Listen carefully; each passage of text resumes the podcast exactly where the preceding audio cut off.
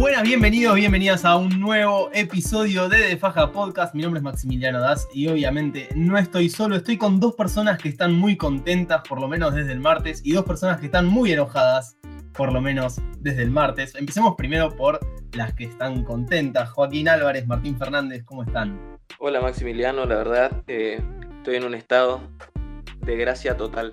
Me imagino, tipo PJ Tucker. Eh, sí, algo así, con más cuerpo. Definición de con más cuerpo. Uh, De la cantidad de cerveza que estoy tomando. Ah, ok. Martín, perdón. no, que el único que sabe básquet acá soy yo, parafraseando a Horacio Pagano, nada más. Por eso me imaginaba que ibas a estar contento. Pero bueno, también nos acompaña Juan Honecker y Luciano Torino, acaso las dos personas menos felices por el resultado de las finales de la NBA. ¿Cómo están? De acá, de acá posiblemente todo bien. Eh, de acá posiblemente sí los menos felices, los más enojados. Pero nada, tampoco para tanto. O sea, ya está. De en dos semanas se olvidan de quién es en tu compo y el año que viene sale campeón, no sé, Lakers de nuevo. Creo que, creo que fue un buen año para el básquet. Digo, si recién te enganchabas, eh, viste a un tipo tener una de las mejores series del top, no sé, me debería poner, no deberíamos poner a fijar, pero top 20, 30 finales, y más siendo las primeras, nada, nada, para, hay que quitarse el sombrero. Digo, a- a- hasta a Budenhauser te diría. Tengo que volver a ver los partidos para ver bien eso, pero por- porque tengo, sigo teniendo el estigma de que realmente si- cada vez que veo los partidos de Milwaukee siento que entiendo menos de básquet, pero felicitaciones a los campeones. Me, me pone contento que el juego esté contento, así que nada.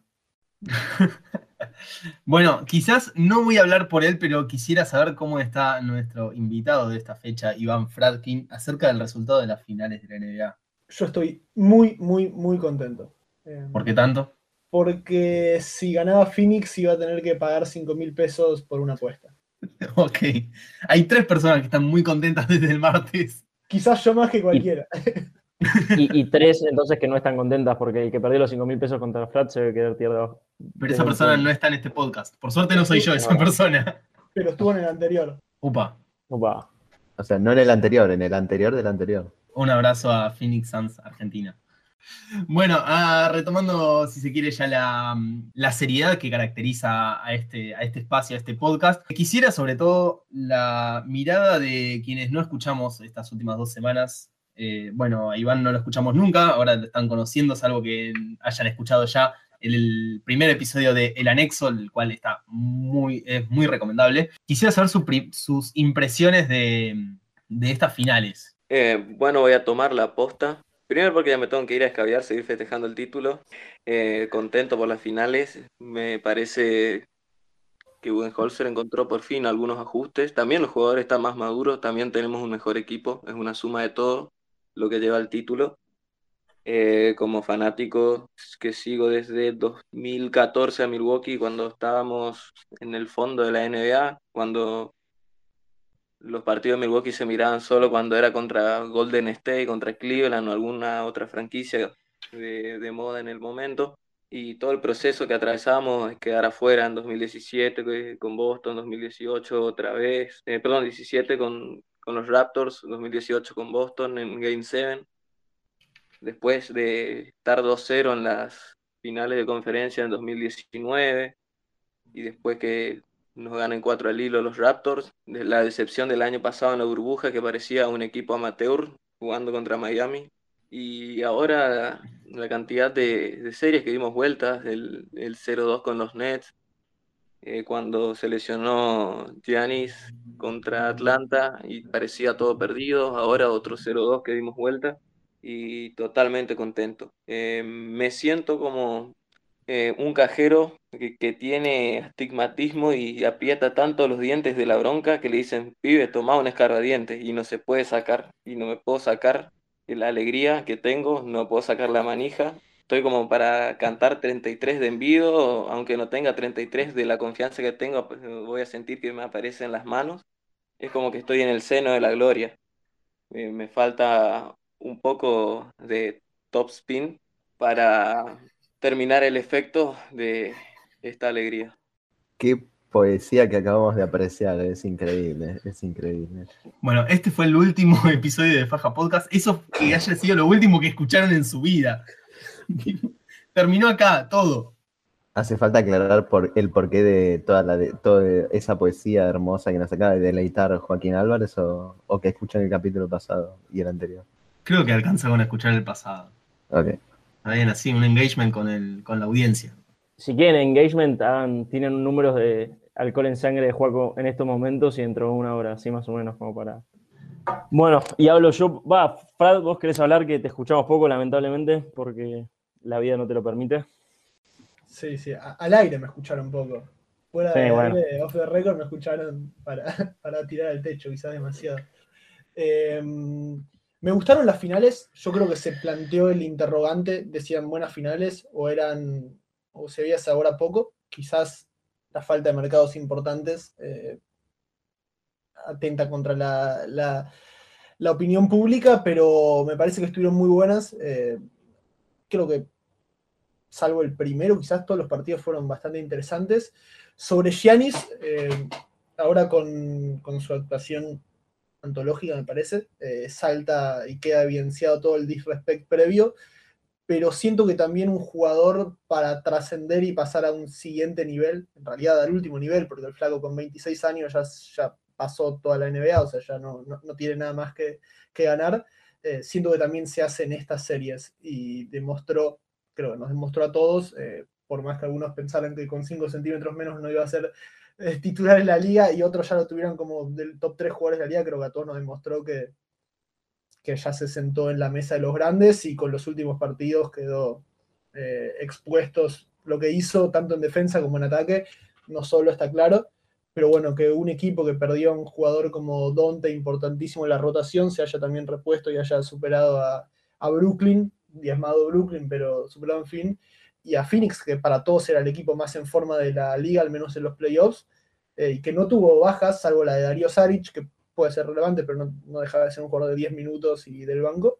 Creo que, que habla muy bien de, de un Milwaukee definitivamente carreado por Giannis, pero con un Middleton espectacular y con un Drew Holiday en defensa. Estaban las estadísticas, creo que a Booker y a Chris Paul los había dejado en 39% de, de tiros de campo cuando los defendía él, y quizás no tan acertado en el tiro, de hecho acá tenía lo- los promedios 16,7 puntos con 36% de campo y 31 de, de tiros libres, números bastante bajos para Drew Holiday, pero eh, tanto manejando la pelota como en defensa, principalmente contra Chris Paul y, y Booker, creo que fue factor. Bueno, después Bobby Portis, Pat, Pat me parece tuvo unos playoffs espectaculares, pero, pero creo que, fue un justísimo campeón. Me parece que no, no, no hay nada para, va, no hay mucho para achacarles, al menos de momento.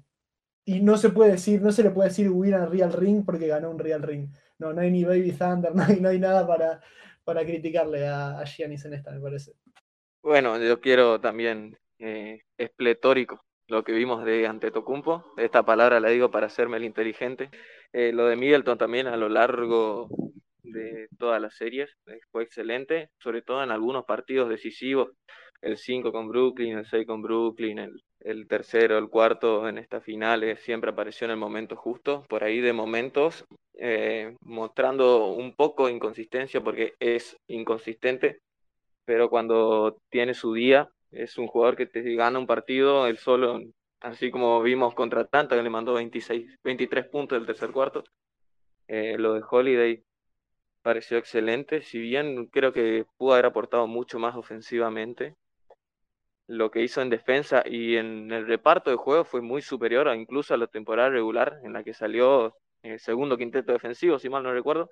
Y después los actores del reparto o jugadores de rol importantes. López contra los Nets, para mí tuvo una buen, buena serie dentro de todo.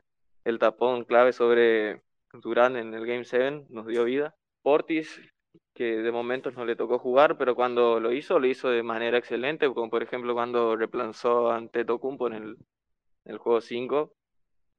Eh, que para mí recibe no sé si hate, no, hate no recibe porque no es un jugador conocido tampoco, es un jugador de rol de un mercado chico. Quedó en evidencia que es un buen jugador de playoff, es un buen tirador, es un buen defensor y aparece por ahí en los momentos claves. Ahora vimos, para mí fue el factor X. Eh, dije anteriormente que iba a ser el factor X de, de estas finales de, para Milwaukee y creo que así lo fue. Y bueno, también se tuvo que armar durante todas las series, ¿no? Porque la baja de Di Vincenzo eh, es una baja muy importante, es el jugador de rol más importante que tiene Milwaukee. Eh, por la versatilidad que da en defensa, también porque puede dar puntos, también porque puede dar conducción. Es nuestro glue player por excelencia. Eh, lo de Force también no quiero dejar de resaltar contra Miami más que nada, que después, bueno, prácticamente no jugó. y bueno, también quiero, paréntesis aparte, para el juego 6 contra Atlanta de TIG, que entró y metió un 3 de 3 en triples, hizo 11 puntos y no hizo más nada. Pero bueno, eh, le agradecemos también por ese, por ese partido en, la final de conferencia.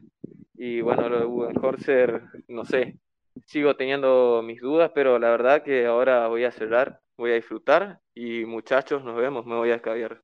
Creo que ya más o menos se dijo lo que se tenía que decir de la serie. Como dice Frad, no sé si hay mucho, o sea, no se puede poner en duda el, anillo más que nada, porque todos los años siempre hay una buena razón. Justo el otro día, no sé quién le diga que hacía un caso para los últimos 50 años de por qué todos los anillos de la historia tenían algún tipo de paréntesis.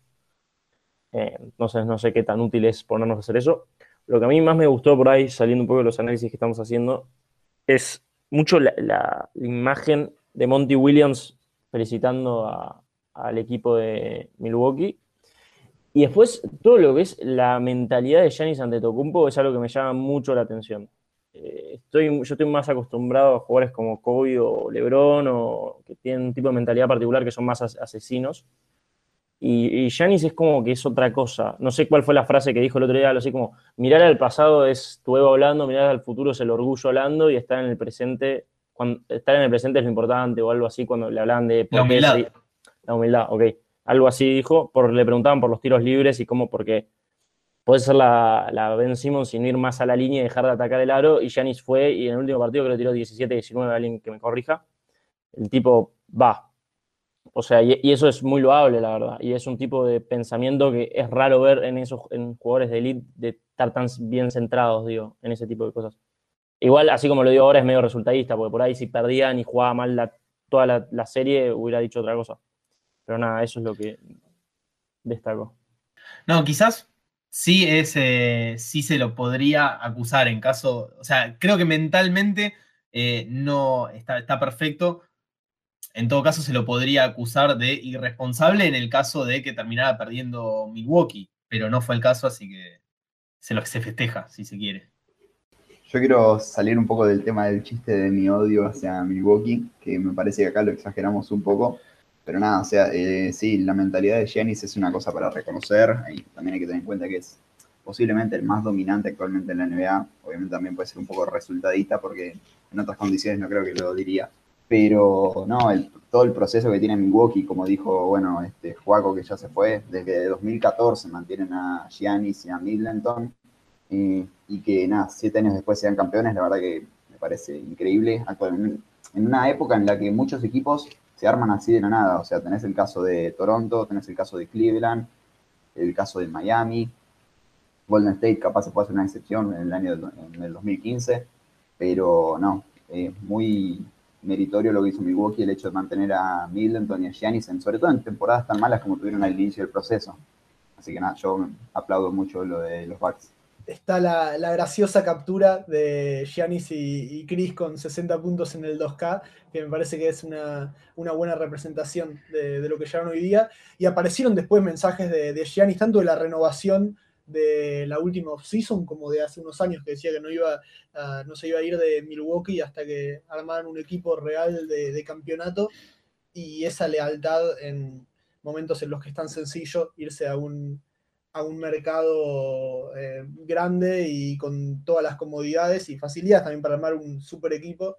Es meritorio, concuerdo con Lucho en que el resultadismo y el oportunismo es muy, muy sencillo y está al alcance de la mano todo el tiempo, pero me parece que el mérito está, iba a estar también si salían subcampeones, porque me parece que tiene equipo para seguir siendo contendientes, eh, aunque quizás unos Brooklyn superpoderosos o unos Lakers superpoderosos puedan eh, ganarles, me parece que, que el mérito en esta Milwaukee muy grande, y tomando lo de Lucho, los 17 de 19 tiros libres, que efectivamente ese fue el número, eh, terminan siendo clave en, el Game 6, porque aunque Milwaukee lo tuvo casi todo el tiempo más o menos controlado, son, es un colchón de puntos importantísimo, que en otros partidos tenían un 60% y lejos estaba, siendo una muestra tan grande de casi 20 tiros.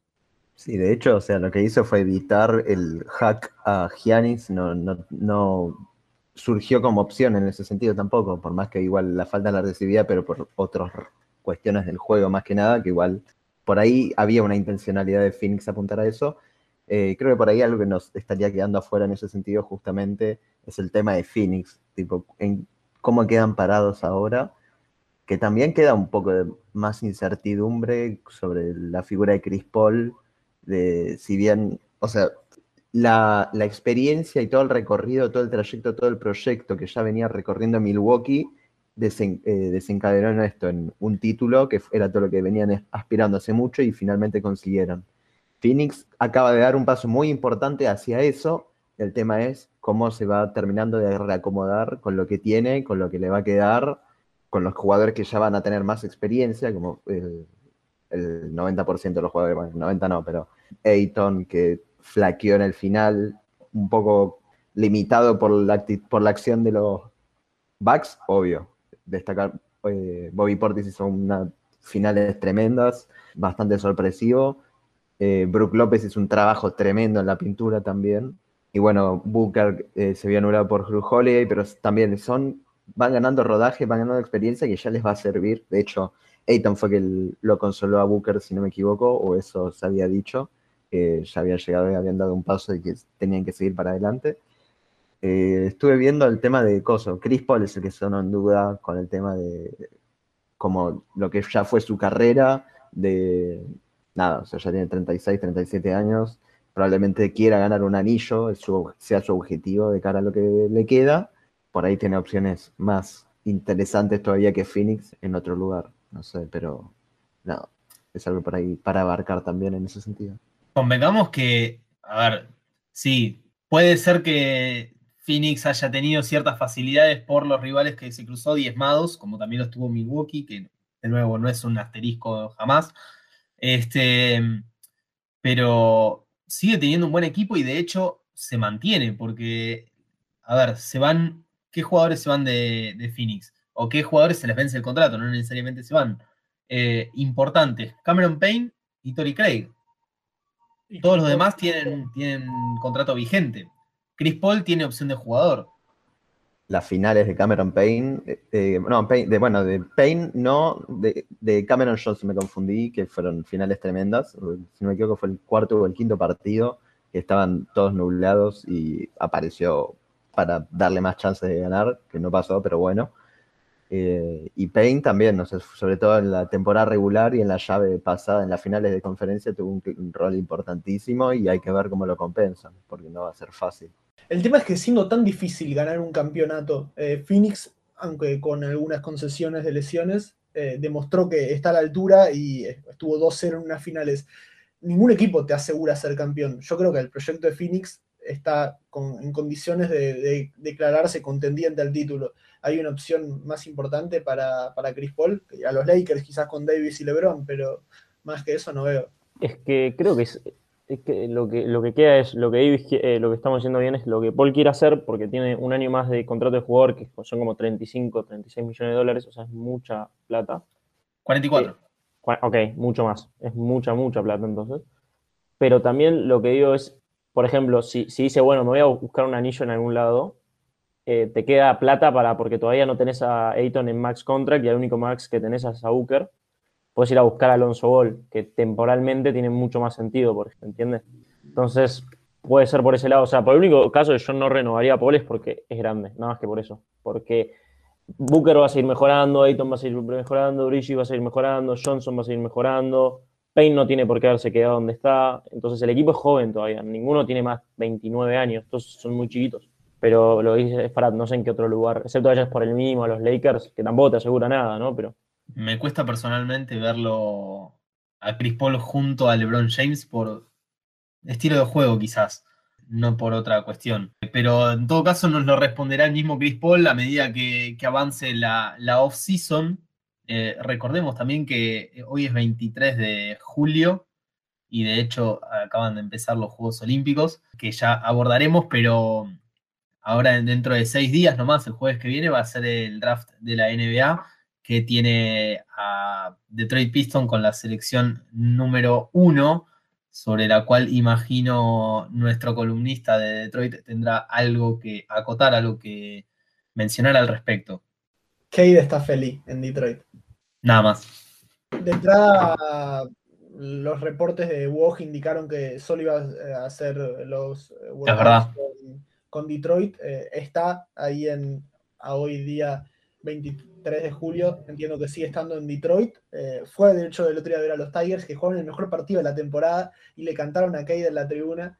Eh, cada publicación de los Pistons en todas las redes sociales tiene un spam enorme de, de mensajes anónimos o no anónimos pidiendo que, que elijan a Cunningham. Ya hablo bien de Detroit, yo creo que va a terminar siendo la selección. Eh, me parece que siempre cuando un mercado chico está en la posibilidad de, sin, sin buscar fantasmas, está en la posibilidad de, de, estar al tope de la liga, trascienden eh, posibilidades de que lo, lo traden, tal opción, tal otra. Yo creo que Detroit Pistons va a terminar eligiendo a, a Cade. Eh, a priori parece ser consensuado el mejor jugador. Eh, Alguna vez en este podcast, Luciano planteó la pregunta de qué haría un, o qué harían, qué haríamos nosotros en, en caso de tener el pick número uno del draft, si elegimos al mejor jugador del draft o elegimos a, al que mejor calce en el equipo. es que depende, la co- reconstrucción de Detroit todavía es demasiado incipiente como para elegir a un jugador que calce. El- tenés que elegir al mayor talento. Y en si no, eh, de todos modos, para mí tenés que elegir el mejor talento. En todo caso, si no es lo que buscas y tenés, necesitas solo una pieza, lo traspasás por otro jugador. Y, lo, que iba a decir es, no solo eso, sino que Cade es un jugador como muy versátil. Digo, tienen la posición que tienen libre, justo además, o sea, Detroit es un equipo que ya tiene un par de jugadores que juegan, o sea, Hayes, Isaiah Stewart que juega otra cosa, pero juega, eh, Grant, Sadik Bey, eh, puede tranquilamente entrar en ese, en ese lugar sin necesidad de sacar a alguien de ahí.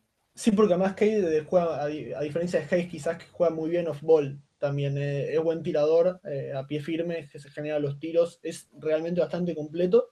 Eh, y Hayes tampoco tuvo una temporada buena como para decir, este tipo se adueñó de la base, hay que armar el futuro de la franquicia en torno a él. Entonces tampoco, no, no- no puedes darte el lujo de estar seleccionando. Por lo que leí el otro día, eh, esta temporada, se- esta temporada baja, en realidad se está hablando de un precio mucho más alto para traspasar la primera elección de lo que suele ser, que no, no suele haber una diferencia tan grande. El último cambio creo que fue el de, el de el- los Sixers y los Celtics, de Fultz y Tatum. Me parece que eso fue vía, vía trade. En general no hay una diferencia tan grande cuando se plantea el traspaso y esta temporada se está hablando de, de precios un poco más importantes, pero yo creo que Detroit va a ir a la fácil o a la segura teniendo en cuenta que Mobley a mí me parece un jugadorazo que puede tener un futuro importantísimo en la liga y Jalen Green también. Eh, creo que cualquier elección para los primeros equipos va a ser buenísima, pero, me parece que Cade es un tipo a priori, después el tiempo determina, eh, en el que se puede construir alrededor de él.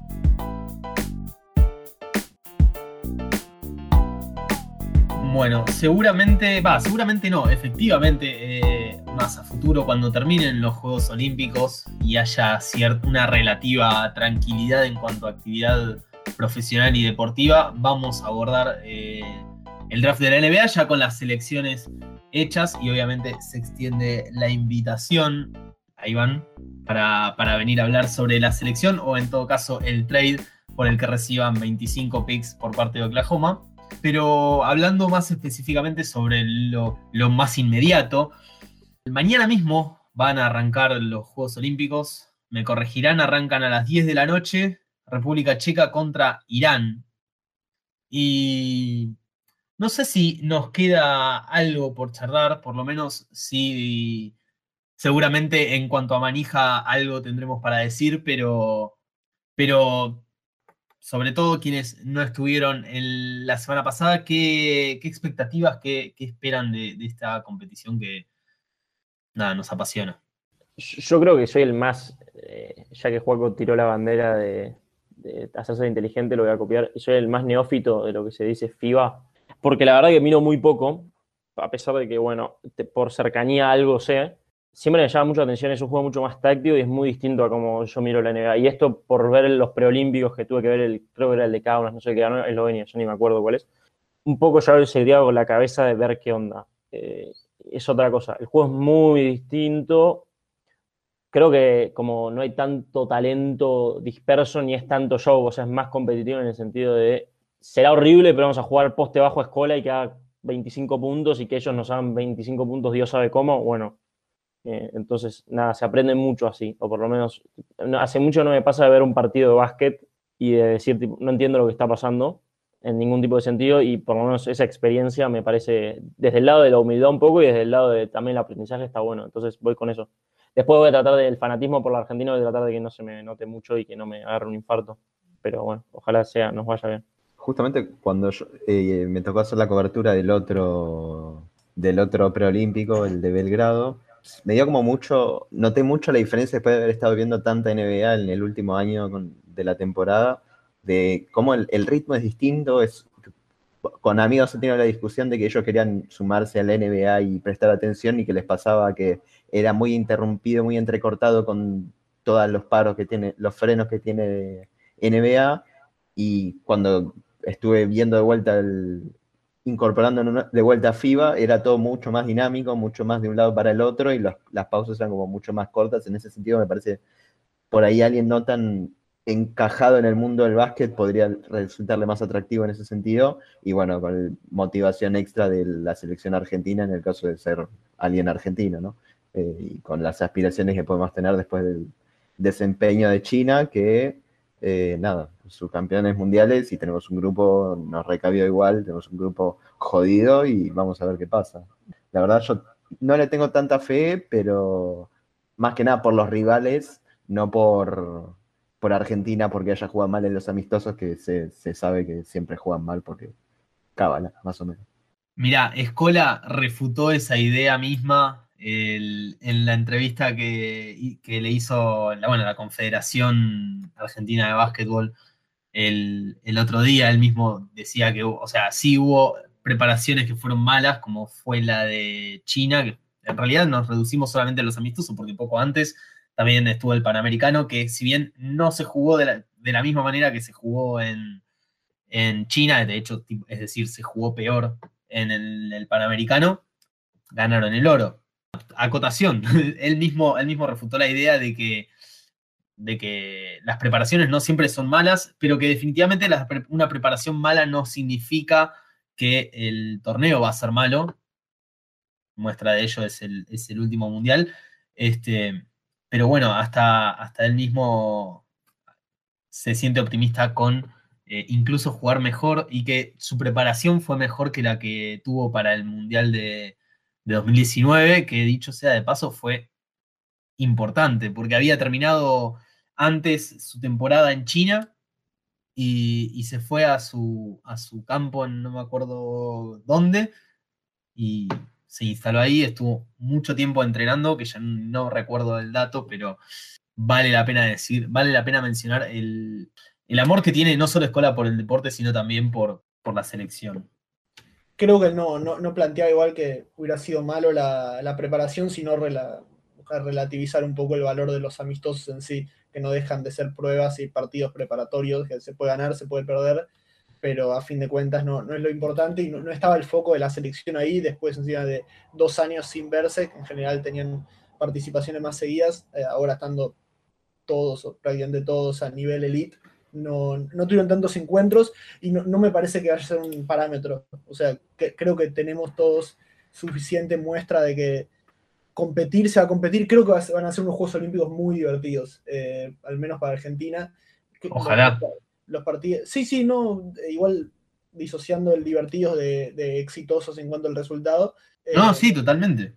me parece que con España va a ser un muy lindo partido, que son dos selecciones que están en distintos momentos. España también está atravesando una, una me sale reconstrucción, estoy chipeado, seteado con la NBA, una- un recambio eh, generacional más incipiente que el de Argentina, que ya eh, modificó, me parece, su- sus bases. Todavía España tiene las, ¿Podría decirse quizás que España está en la misma instancia que estaba Argentina en Toronto 2015?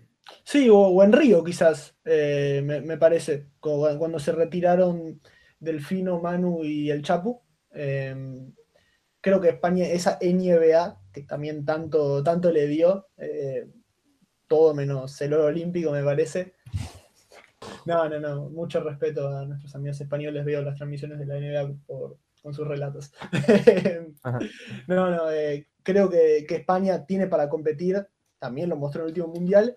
Con Eslovenia va a ser muy interesante, antes lo charlamos un poco cómo se puede frenar a Doncic. Y Japón, yo creo que de local, con Rui Hachimura mucho más, eh, mucho más, eh, lo, decía el otro día Lamas, eh, fuerte, grande y maduro que cuando era un chico de Gonzaga en el Mundial de China, va a ser interesante también, porque va de punto y es un equipo que va mejorando, que tiene talento. Entonces, bueno, con muchísimas expectativas los encaro, la verdad.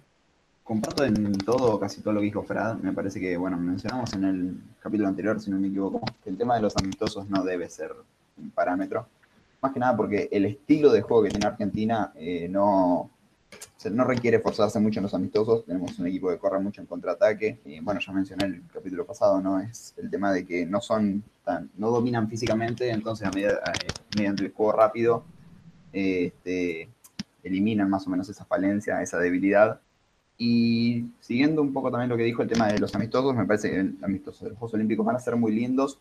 Capaz que no eso de no tener tanta fe, como dijo Martín, pero pues, no descarto capaz irse en la fase de grupos. Eh, Eslovenia y España son dos rivales muy serios, muy duros. Y Japón también, que tiene lindos jugadores como Hachimura, eh, bueno, tiene Watanabe también en la NBA.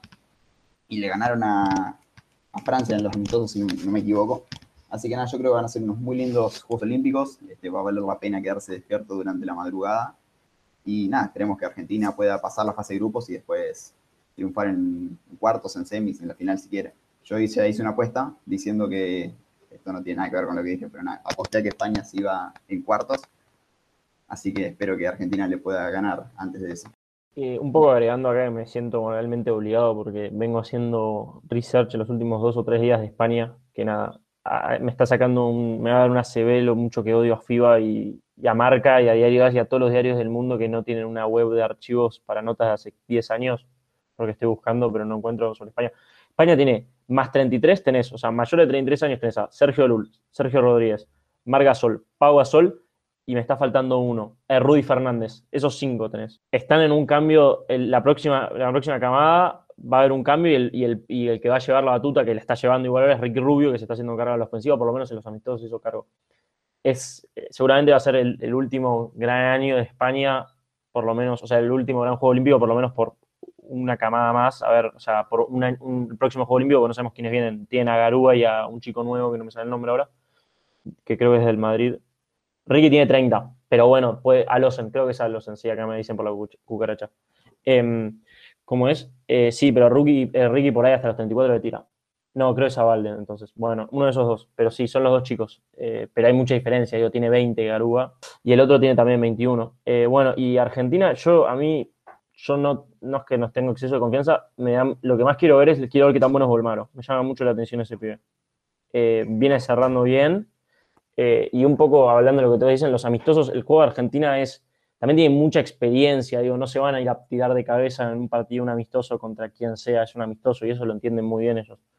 Eh, entonces, nada, cuando empiece el estadio tenga 30.000 personas, como pasó con- contra México en, no me acuerdo qué torneo fue, en México. A ver, No, no, o sea, fu- fue en México, pero ahora sin público, o sea, no, no va a estar ese marco, no, no va a pesar en, en estos juegos.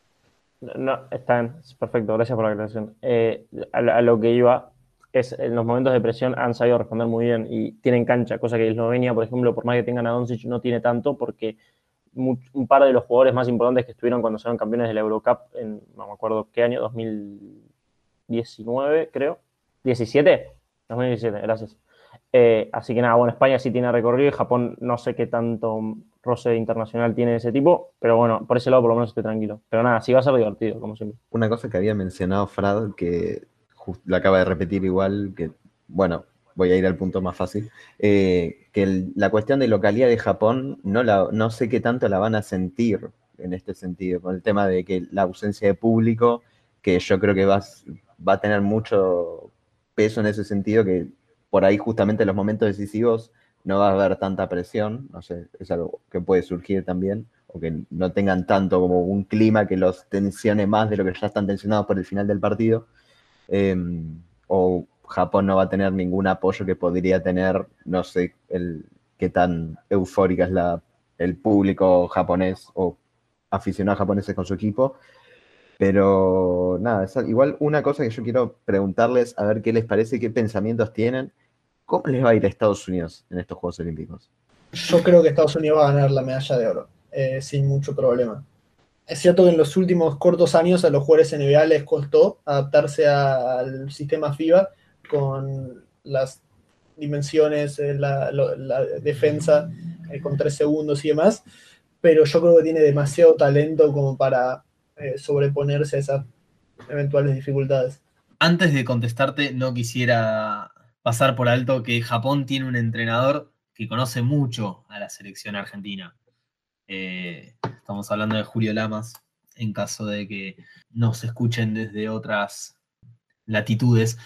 Y contestándote a vos, Martín, obviamente es difícil adivinar, no sé, no sé si es adivinar, pero sí advierto, por lo menos en los últimos años, que todos los equipos le, han ido recortando de a poco, todos los países le han ido recortando de a poco eh, esa ventaja que originalmente en algún momento tuvo em, Estados Unidos, por lo menos desde que los jugadores NBA fueron admitidos en los Juegos Olímpicos. Bueno, sin ir más lejos, Argentina, bueno, es ya quedó lejos, ya quedó lejano en el tiempo, pero Argentina le ganó, le ganó a Estados Unidos las semifinales y se llevó el oro. Eh, y si no me falla la memoria, Serbia no estuvo lejos de, sacarle la medalla, la medalla de oro en, la última final olímpica en Río 2016. No quiero decir con esto que no tenga mejor equipo, porque ya con tener a Kevin Durant es como que una relativa ventaja tienen, pero no sé, quisiera verlo. A, cuanto menos contra Australia y contra Nigeria no demostró lo mejor. Contra España tampoco. No estoy de acuerdo con la premisa de que le fueron recortando. Ahí estaba buscando el score. En Río le ganó por 30 puntos la final a Serbia, 96-36. Me, falló, me falló la memoria entonces. Me parece que cada vez que Estados Unidos, sacando ese periodo de ese ciclo olímpico, que en realidad es medio y medio, entre 2002 y 2006, que perdió Mundial, Juegos Olímpicos Mundial, eh, me parece que siempre, cuando tuvo un equipo no, no a tope de gama, porque en, general no, no, llevó equipo a tope de gama, pero que siempre tuvo un equipo en un 75-80% de sus posibilidades, arrasó. Eh, en el Mundial creo que estaremos todos de acuerdo en que fue un equipo de cuarta, quinta línea directamente, eh, y con buenos jugadores que recién habían entrado a la liga, como Tatum o, o Adebayo, por ejemplo, que me parece que también estaba. No, Adebayo al final no quedó, me parece, no, no, no. Eh, bueno, estaba Mason Plumlee, por ejemplo, de pivot. Middleton estaba. Eh, Middleton. Estaba Middleton, estaba um, Donovan Mitchell. Derrick White estaba. estaba Smart. Jugadores, por, ejemplo, Mitchell y Tatum, hoy día superestrellas o cuasi superestrellas que en su momento no lo eran, al menos consolidadas. Eh, y no tenían la experiencia de jugar FIBA. Yo creo que este equipo de Estados Unidos es muy, muy, muy, muy superior y me parece que coincido sí, este candidato, eso seguro. Definitivamente, definitivamente es superior al del Mundial yo no sé, creo que se le puede ganar. No, no me parece invencible. Coincido, no, no, me parece. Podría ser invencible si vinieran efectivamente todos. vinieran, si fueran. Para mí Australia es el único igual que le puede eh, dar como una, sorpresa importante por los planteles en este, en este torneo. Algo que yo sentí que pasó un tanto por alto, y, ahora te, dejo, Juan, perdón, eh, que cuando Kevin Love se dio de baja por la lesión, y llamaron a Jabal Magui, dijeron, bueno, sí, efectivamente, Jabal Magui mucho ofensivamente por lo menos no te va a aportar, pero teniendo a Kevin Durant, teniendo a Jason Tatum, teniendo el equipo en general que tiene eh, Estados Unidos, ¿para qué querés más ofensiva? Algo que realmente le puede aportar mucho, mucho a Jabal Magui, y esta es una diferencia en cuanto al reglamento de FIBA contra NBA, es directamente barrer los rebotes, nada, barrer los rebotes, perdón. Y bueno, y tanto ofensiva como defensivamente. Físicamente, Jabal Magui le saca ventaja a muchos de los, de los jugadores FIBA. Mira, eso que vos mencionaste, lo último, es más o menos lo que debe buscar el entrenador de Estados Unidos para armar un equipo. No, sé de qué te sirve tener a Kevin Durant, Harden y Kyrie Irving, que bueno, que justo juegan juntos en el mismo quinteto titular de Estados Unidos, por más que no estén, no es un ejemplo. Por ejemplo, Draymond Green ha tenido muchos aportes, por ejemplo, en Río, si no me equivoco que estuvo. Kobe Bryant ha mencionado en más de una ocasión que en Estados Unidos no le encontraba la necesidad a ponerse a hacer puntos, sino más a defender, porque capaz no había tantos jugadores, por más que haya tenido partidazos, por ejemplo, en el Mundial de 2008, en los Juegos Olímpicos de 2008, por ejemplo. Eh, así que nada, aquí me parece una muy buena adquisición. Este, de Andre Jordan ha demostrado muchísimo en Río 2016 sin, ser, sin tener a Chris Paul. O sea, eso ya es bastante. Así que nada, los pivotes atléticos de Estados Unidos siempre pueden sumar bastante. Pero volviendo a la pregunta que hizo Martín hace un ratito, de cómo, eh, creo que le hizo Martín, de las expectativas para el, para el torneo.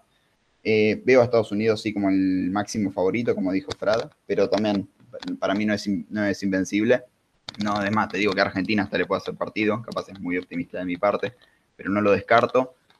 Y nada, para mí el oro va a estar entre, bueno, Estados Unidos, Australia, capaz que España, y después las otras dos medallas, bueno, la de plata quedará también entre esos tres, pero en el bronce no descarto, capaz Argentina, Francia, eh, Eslovenia, quién sabe. Así que me parece que va a ser un torneo muy lindo me sumo a esto último que fue planteando Juma de que va a ser lindo, va a ser parejo y que no hay tantas cosas definidas del todo. A Estados Unidos lo veo lejano de, la mayoría, por ahí alguna golpe sorpresa, pero dudoso.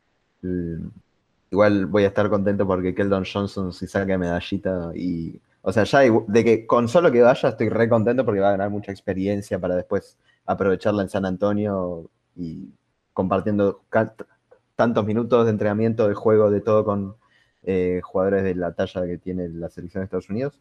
Y Argentina sí, va a tener, va a ser, para nadie va a tener un camino fácil en estos Juegos Olímpicos, realmente. O sea, el, no sé, de los dos equipos, 10 son competentes, son muy competitivos y te pueden dar una sorpresa, por ahí no sé, Italia o Alemania no le tienen menos chance de ganar a Estados Unidos, pero podrían llegar a dar un golpe quién te dice a Eslovenia, no sé, por tirar algo, o, incluso Argentina podría caer, creo yo, eh, con equipos así, no sé, por tirar. Yo creo que existe ahí y Argentina lo veo muy complicado físicamente, por ejemplo, para ganar a Estados Unidos. No sé si va a estar a la altura de ese, enfrentamiento, comparando las, dos contexturas y las, las características de los dos equipos. Yo lo que, y acá es una pregunta, estoy, acabo de ver el plantel de Australia muy rápido y no entendí cómo ves a Australia para que le haga, ya por la talla física y que tienen muy buenos jugadores defensivos, pero sí, nada, Estados Unidos siempre es el favorito, siempre va a ser el favorito. Lo que pasa es que si uno, yo lo estoy empezando a pensar como ciclos, cada X cantidad de años Estados Unidos empieza a perder partidos y, se arma el Dream Team 3, o sea, o el Redemption Team, cada vez son tanto mejores las elecciones que cada vez el periodo se vuelve más chico. Antes no sé, en el, en el 92, Barcelona 92, uy, me costó. Aparece el equipo de, con Jordan y compañía, y hasta ahí, hasta, el, hasta como decía Frad, hasta el 2008 no aparece de vuelta un equipo. Y ahora, si, si vuelven a llevar al equipo B a los Juegos Olímpicos, por ahí no sé qué tanto pueden hacer. Yo creo que Argentina es eh, suficientemente bueno como para ganarla cualquiera, menos Estados Unidos. Comparto con, con Martín lo de la talla y no, solo el tamaño, sino también lo atléticos que son todos los jugadores de la NBA, eh, pero también suficientemente terrenal como para perder con cualquiera. Me, animo a decir que salvo Irán, eh, cualquier equipo puede darle una sorpresa a Argentina, teniendo en cuenta que creo que seríamos candidatos ante varios, pero, pero bueno, me parece que, es un día a día, pero además estos Juegos Olímpicos en particular son muy difíciles de pronosticar por el cambio de formato, porque antes eh, tenías dos grupos de seis y era muy lineal. El primero jugaba contra el cuarto, el segundo contra el tercero, tercero segundo y cuarto primero. Ahora al armarse un sorteo con, con los mejores cuatro y los peores cuatro los clasificados, hay mucho que se te escapa porque directamente cae el azar como un factor para, para armar los cruces. Y después eh, me parece que Irán está un escalón abajo de los otros, porque quizás el otro continente históricamente más eh, flojo fue África, que tiene Nigeria, que ya demostró ser un equipo más que competitivo. Eh, entonces, la presencia de Irán en el grupo A con Estados Unidos, Francia República Checa le puede dar un- una gran ventaja a República Checa, que en principio sería el tercero, de pasar como uno de los dos mejores terceros, porque podría tener una buena ventaja de, de goleo eh, contra Irán. Hay que ver también cómo pierde con Estados Unidos, eh, claro. Pero, pero bueno, son factores que en, en otros juegos no estaban porque era pasaban los primeros cuatro en un grupo, los primeros cuatro el otro y listo. Podías tener un cuádruple empate como Argentina en, en Río, pero, pero también las reglas del juego. Pero me parece que lo hace más impredecible al torneo en general. Eh, totalmente de acuerdo con, con- con lo que planteas. Eh, quizás ya para ir cerrando el tema de, de Estados Unidos, lo que, en lo que coincidimos todos es que si de perder Estados Unidos va a ser sorpresa, sea contra el que sea. Es así. Te estás esperando una confirmación, yo te la doy. Sí, era así. Todos cabeceamos, pero nadie te respondió. Sí. Nadie espera Claro. que Estados Unidos no salga Está- campeón de los Juegos Olímpicos. Estaba esperando justamente esa confirmación. Para, disculpame que te interrumpa. ¿Apostamos No, algo? no A te ver. disculpo. Bueno, no me disculpes, pero ¿alguien quiere tirar una predicción de lo que va a pasar en el torneo? Yo apuesto que Estados No. Unidos gana el oro. A ver si sacamos bien el efecto de la mufa. Y si lo Pará, mufamos, quedamos no entendí. No, pero no, no corre la mufa si estás, estás diciendo tu predicción por mufarla. No, bueno, no sabes. Claro. Juma es inteligente porque ganás o ganás. Porque si pierde Estados Unidos, decís que la mofaste. Y si gana Estados Unidos, decís que dijo que gana Estados Unidos. No, para mí, Estados Unidos no gana el oro. Yo la, la dejo acá. Así para ir a la contra de lo que dijeron todos. Bueno, Estados Unidos va a ganar el oro de los Juegos Olímpicos. Voy a tirar la contraria y que nadie quiere escuchar, que yo no quiero escuchar, pero va a ser mi, mi predicción. Uy, no, Argentina que- no se lleva medallas en Tokio. Bueno, no fue tan arriesgado igual. No fue tan Pensé arriesgado. ibas a decir que no pasaba Sí. fase de grupo. Yo dije lo mismo. Dije, uh. No, no, pero eso no se lo cree nadie, pero... No, sé- no, yo, yo digo lo, lo que va a pasar, no sé. no quiero que pase. Yo Una plata, co- pues, coincido con, con Iván en que es suficientemente bueno como para ganarle a cualquiera menos Estados Unidos y que es lo suficientemente terrenal como para perder con cualquiera. En principio tiene que pasar la fase de grupos y, y hasta podría quedar afuera como, como peor tercero. Me parece que Sí. ningún partido de, de los de Argentina va a ser una, una goleada muy importante. Eh, No, España ganó por 20 puntos en la final, pero creo que, bueno, ya lo, dijo incluso la oveja, que to- todos los jugadores de Argentina están en un, en un mejor momento que en China, individualmente hay que ver después ensamblarlo en lo colectivo. Igual, ojo, contra España fueron, en realidad, virtualmente fueron 10 que después se extendieron a 20 en los últimos pero, dos minutos. pero nunca estuvo al alcance el partido. No, no, totalmente de acuerdo. No, igual para. Ese Hubo Ahí un a triple que perdió Escola, Eso, que erró Escola, ahí. que era ese. Era ese y lo, Si y lo erró. metía el triple, quedábamos creo que a 6 puntos o a 7 A a, falta de 3 minutos. ¿Y qué diría el coach si mi abuela tuviera ruedas? No, sería una bicicleta. Nah, eh, España ha jugado otra cosa. es- el mundial fue una locura. bueno, pero con Australia vos viste cómo pasa en las semifinales también. Eh, Partidazo. es muy, muy circunstancial y volvemos al oportunismo de, de situaciones muy concretas, que bueno, también el- me parece lo lindo del deporte, que, que no está todo tan programado, pero con Australia estuvo a- al, li- al tiro libre de Patty Mills de quedar afuera, de Sí. hecho. Lo erra, después Ricky Rubio casi lo mete en mitad de cancha y pierde en overtime. Pero yo creo que Australia va a tener su revancha después de, de lo- los últimos eh, bochos en momentos importantes y va a ganar una medalla en, en Tokio. Ya llega con mucha experiencia y sabe que es un poco ultimátum de, de los Joe Ingles y los Patty Mills. Sí, en eso, en eso totalmente de acuerdo.